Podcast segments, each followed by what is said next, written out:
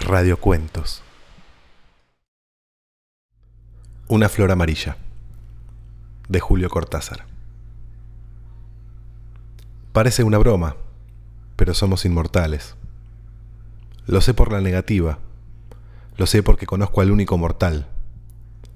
Me contó su historia en un bistró de la Rue Cambron, tan borracho que no le costaba nada decir la verdad, aunque el patrón y los viejos clientes del mostrador se rieran hasta que el vino se le salía por los ojos. A mí debió verme algún interés pintado en la cara, porque se me apiló firme y acabamos dándonos el lujo de la mesa en un rincón donde se podía beber y hablar en paz. Me contó que era jubilado de la municipalidad y que su mujer se había vuelto con sus padres por una temporada, un modo como otro cualquiera de admitir que lo había abandonado. Era un tipo nada viejo y nada ignorante, de cara reseca y ojos tuberculosos. Realmente bebía para olvidar, y lo proclamaba a partir del quinto vaso de tinto. No le sentí ese olor que es la firma de París, pero que al parecer solo olemos los extranjeros. Y tenía las uñas cuidadas, y nada de caspa. Contó que en un autobús de la línea 95 había visto a un chico de unos 13 años, y que al rato de mirarlo descubrió que el chico se parecía mucho a él. Por lo menos se parecía al recuerdo que guardaba de sí mismo a esa edad. Poco a poco fue admitiendo que se le parecía en todo. La cara y las manos, el mechón cayéndole en la frente, los ojos muy separados, y más aún en la timidez. La forma en que se refugiaba en una revista de historietas, el gesto de echarse el pelo hacia atrás, la torpeza irremediable de los movimientos. Se le parecía de tal manera que casi le dio risa.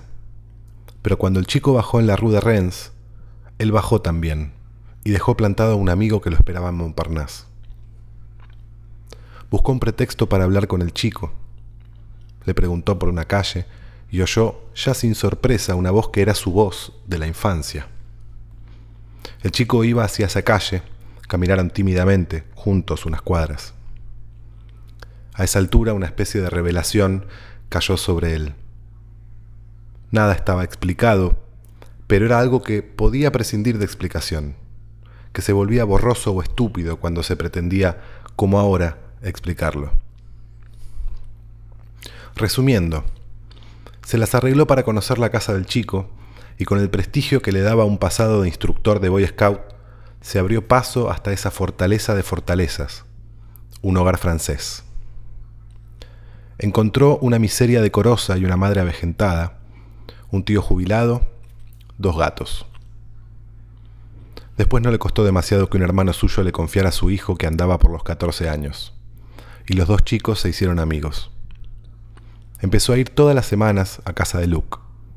La madre lo recibía con café recocido, hablaban de la guerra, de la ocupación, también de Luke. Lo que había empezado como una revelación se organizaba geométricamente, iba tomando ese perfil demostrativo, que a la gente le gusta llamar fatalidad. Incluso era posible formularlo con las palabras de todos los días. Luke era otra vez él. No había mortalidad, éramos todos inmortales. Todos inmortales, viejo, fíjese. Nadie había podido comprobarlo y me toca a mí, en un 95. Un pequeño error en el mecanismo, un pliegue del tiempo, un avatar simultáneo en vez de consecutivo. Luke hubiera tenido que nacer después de mi muerte y en cambio, sin contar la fabulosa casualidad de encontrármelo en el autobús. Creo que ya se lo dije, fue una especie de seguridad total, sin palabras. Era eso, y se acabó.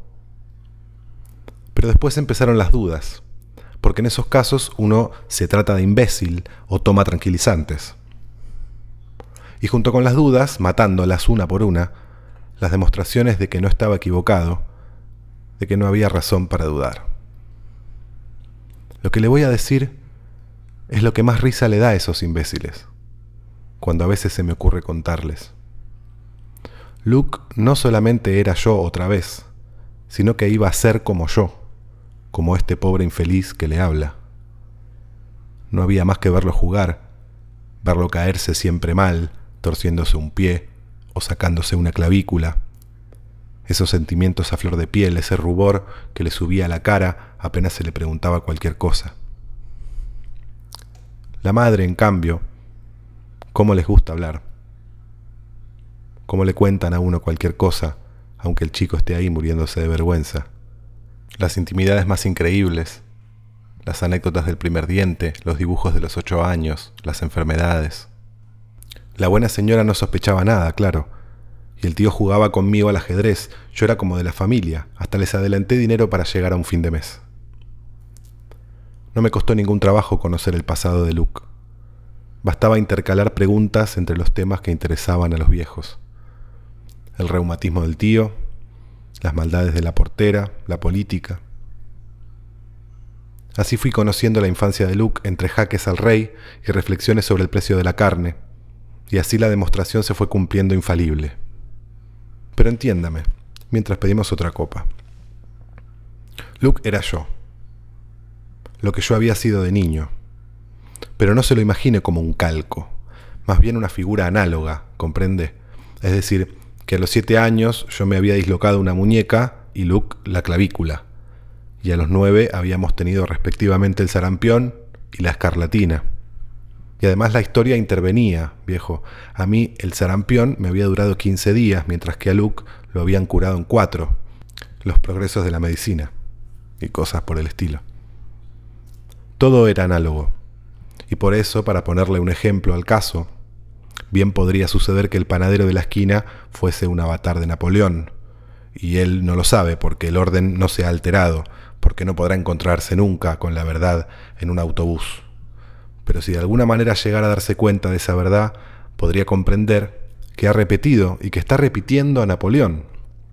Que pasar de lavaplatos a dueño de una buena panadería en Montparnasse es la misma figura que saltar de Córcega al trono de Francia, y que escarbando despacio en la historia de su vida, encontraría los momentos que corresponden a la campaña de Egipto, al consulado y a Austerlitz, y hasta se daría cuenta de que algo le va a pasar con su panadería dentro de unos años, y que acabará en una Santa Elena, que a lo mejor es una piecita en un sexto piso, pero también vencido, también rodeado por el agua de la soledad, también orgulloso de su panadería, que fue como un vuelo de águilas. Usted se da cuenta, ¿no? Yo me daba cuenta, pero opiné que en la infancia todos tenemos enfermedades típicas a plazo fijo y que casi todos nos rompemos alguna cosa jugando al fútbol. Ya sé, no le he hablado más que de las coincidencias visibles. Por ejemplo, que Luke se parecía a mí no tenía importancia, aunque sí la tuvo para la revelación en el autobús. Lo verdaderamente importante eran las secuencias, y eso es difícil de explicar, porque tocan al carácter, a recuerdos imprecisos, a fábulas de la infancia. En ese tiempo, quiero decir cuando tenía la edad de Luke, yo había pasado por una época amarga, que empezó con una enfermedad interminable. Después, en plena convalecencia, me fui a jugar con los amigos y me rompí un brazo. Y apenas había salido de eso, me enamoré de la hermana de un condiscípulo, y sufrí como se sufre cuando se es incapaz de mirar en los ojos a una chica que se está burlando de uno. Luke se enfermó también. Apenas convaleciente, lo invitaron al circo, y al bajar de las graderías resbaló y se dislocó un tobillo. Poco después, su madre lo sorprendió una tarde llorando al lado de la ventana, con un pañuelito azul estrujado en la mano, un pañuelo que no era de la casa. Como alguien tiene que hacer de contradictor en esta vida, dije que los amores infantiles son el complemento inevitable de los machucones y las pleuresías.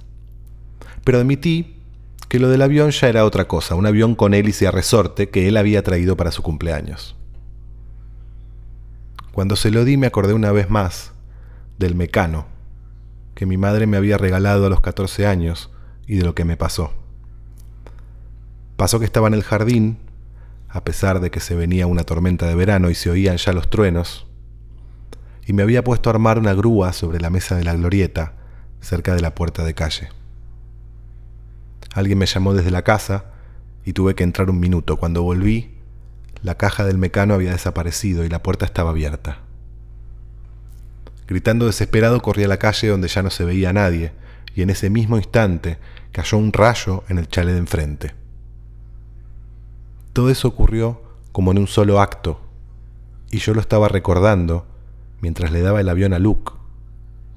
Y él se quedaba mirándolo con la misma felicidad con que yo había mirado mi mecano. La madre vino a traerme una taza de café y cambiamos las frases de siempre cuando oímos un grito. Luke había corrido a la ventana como si quisiera tirarse al vacío. Tenía la cara blanca y los ojos llenos de lágrimas. Alcanzó a balbucear que el avión se había desviado en su vuelo, pasando exactamente por el hueco de la ventana entreabierta. No se lo ve más, no se lo ve más, repetía llorando. Oímos gritar más abajo. El tío entró corriendo para anunciar que había un incendio en la casa de enfrente. ¿Comprende ahora? Sí. Mejor nos tomamos otra copa. Después, como yo me callaba, el hombre dijo que había empezado a pensar solamente en Luke, en la suerte de Luke. Su madre lo destinaba a una escuela de artes y oficios para que modestamente se abriera lo que ella llamaba su camino en la vida. Pero ese camino ya estaba abierto y solamente él, que no hubiera podido hablar sin que lo tomaran por loco y lo separaran para siempre de Luke, podía decirle a la madre y al tío que todo era inútil, que cualquier cosa que hicieran el resultado sería el mismo. La humillación, la rutina lamentable, los años monótonos, los fracasos que van royendo la ropa y el alma, el refugio en una soledad resentida, en un bistro de barrio. Pero lo peor de todo no era el destino de Luke. Lo peor era que Luke moriría a su vez y otro hombre repetiría la figura de Luke y su propia figura hasta morir para que otro hombre entrara a su vez en la rueda. Luke ya casi no le importaba. De noche, su insomnio se proyectaba más allá hasta otro Luke, hasta otros que se llamarían Robert, o Claude, o Michelle. Una teoría al infinito de pobres diablos repitiendo la figura sin saberlo, convencidos de su libertad y su albedrío. El hombre tenía el vino triste, no había nada que hacerle. Ahora se ríen de mí cuando les digo que Luke murió unos meses después. Son demasiado estúpidos para entender que... Sí, no se ponga usted también a mirarme con esos ojos. Murió unos meses después. Empezó por una especie de bronquitis, así como a esa misma edad yo había tenido una infección hepática. A mí me internaron en el hospital, pero la madre de Luke se empeñó en cuidarlo en casa y yo iba casi todos los días y a veces llevaba a mi sobrino para que jugara con Luke. Había tanta miseria en esa casa que mis visitas eran un consuelo, en todo sentido. La compañía para Luke, el paquete de arenques, o el pastel de damascos. Se acostumbraron a que yo me encargara de comprar los medicamentos. Después les hablé de una farmacia donde me hacían un descuento especial. Terminaron por admitirme como enfermero de Luke, y ya se imagina que en una casa como esa, donde el médico entra y sale sin mayor interés, nadie se fija mucho si los síntomas finales coinciden del todo con el primer diagnóstico. ¿Por qué me mira así? ¿He dicho algo que no esté bien? No, no había dicho nada que no estuviera bien, sobre todo a esa altura del vino. Muy al contrario, a menos de imaginar algo horrible, la muerte del pobre Luke venía a demostrar que cualquiera dado a la imaginación puede empezar un fantaseo en un autobús 95 y terminarlo al lado de la cama donde se está muriendo calladamente un niño. Para tranquilizarlo se lo dije. Se quedó mirando un rato el aire antes de volver a hablar. Bueno, como quiera, la verdad es que en esas semanas después del entierro sentí por primera vez algo que podía parecerse a la felicidad. Todavía iba cada tanto a visitar a la madre de Luke. Le llevaba un paquete de bizcochos. Pero poco me importaba ya de ella o de la casa. Estaba como anegado por la certidumbre maravillosa de ser el primer mortal, de sentir que mi vida se seguía desgastando día tras día, vino tras vino, y que al final se acabaría en cualquier parte y a cualquier hora, repitiendo hasta lo último el destino de algún desconocido muerto, vaya a saber dónde y cuándo. Pero yo sí que estaría muerto de verdad. Sin un look que entrara en la rueda para repetir estúpidamente una estúpida vida. Comprenda esa plenitud, viejo. Envídieme tanta felicidad mientras duró. Porque al parecer no había durado. El bistró y el vino barato lo probaban, y esos ojos donde brillaba una fiebre que no era del cuerpo y sin embargo había vivido algunos meses saboreando cada momento de su mediocridad cotidiana, de su fracaso conyugal, de su ruina a los 50 años, seguro de su mortalidad inalienable. Una tarde cruzando el Luxemburgo vio una flor. Estaba al borde de un cantero, una flor amarilla cualquiera. Me había detenido a encender un cigarrillo y me distraje mirándola. Fue un poco como si también la flor me mirara, esos contactos a veces, usted sabe, cualquiera lo siente, eso que llaman la belleza. Justamente eso, la flor era bella, era una lindísima flor. Y yo estaba condenado, yo me iba a morir un día para siempre. La flor era hermosa, siempre habría flores para los hombres futuros. De golpe comprendí la nada, eso que había creído, la paz, el término de la cadena. Yo me iba a morir, y Luke ya estaba muerto. No habría nunca más una flor para alguien como nosotros, no habría nada, no habría absolutamente nada, y la nada era eso, que no hubiera nunca más una flor. El fósforo encendido me abrazó los dedos. En la plaza salté a un autobús que iba a cualquier lado y me puse absurdamente a mirar, a mirar todo lo que se veía en la calle y todo lo que había en el autobús. Cuando llegamos al término, bajé y subí a otro autobús que llevaba a los suburbios. Toda la tarde hasta entrada de la noche, subí y bajé de los autobuses pensando en la flor y en Luke, buscando entre los pasajeros a alguien que se pareciera a Luke, a alguien que se pareciera a mí, o a Luke, a alguien que pudiera ser yo otra vez, a alguien a quien mirar sabiendo que era yo, y luego dejarlo irse sin decirle nada, casi protegiéndolo, para que siguiera por su pobre vida estúpida, su imbécil vida fracasada, hacia otra imbécil vida fracasada, hacia otra imbécil vida fracasada, hacia otra... Pagué.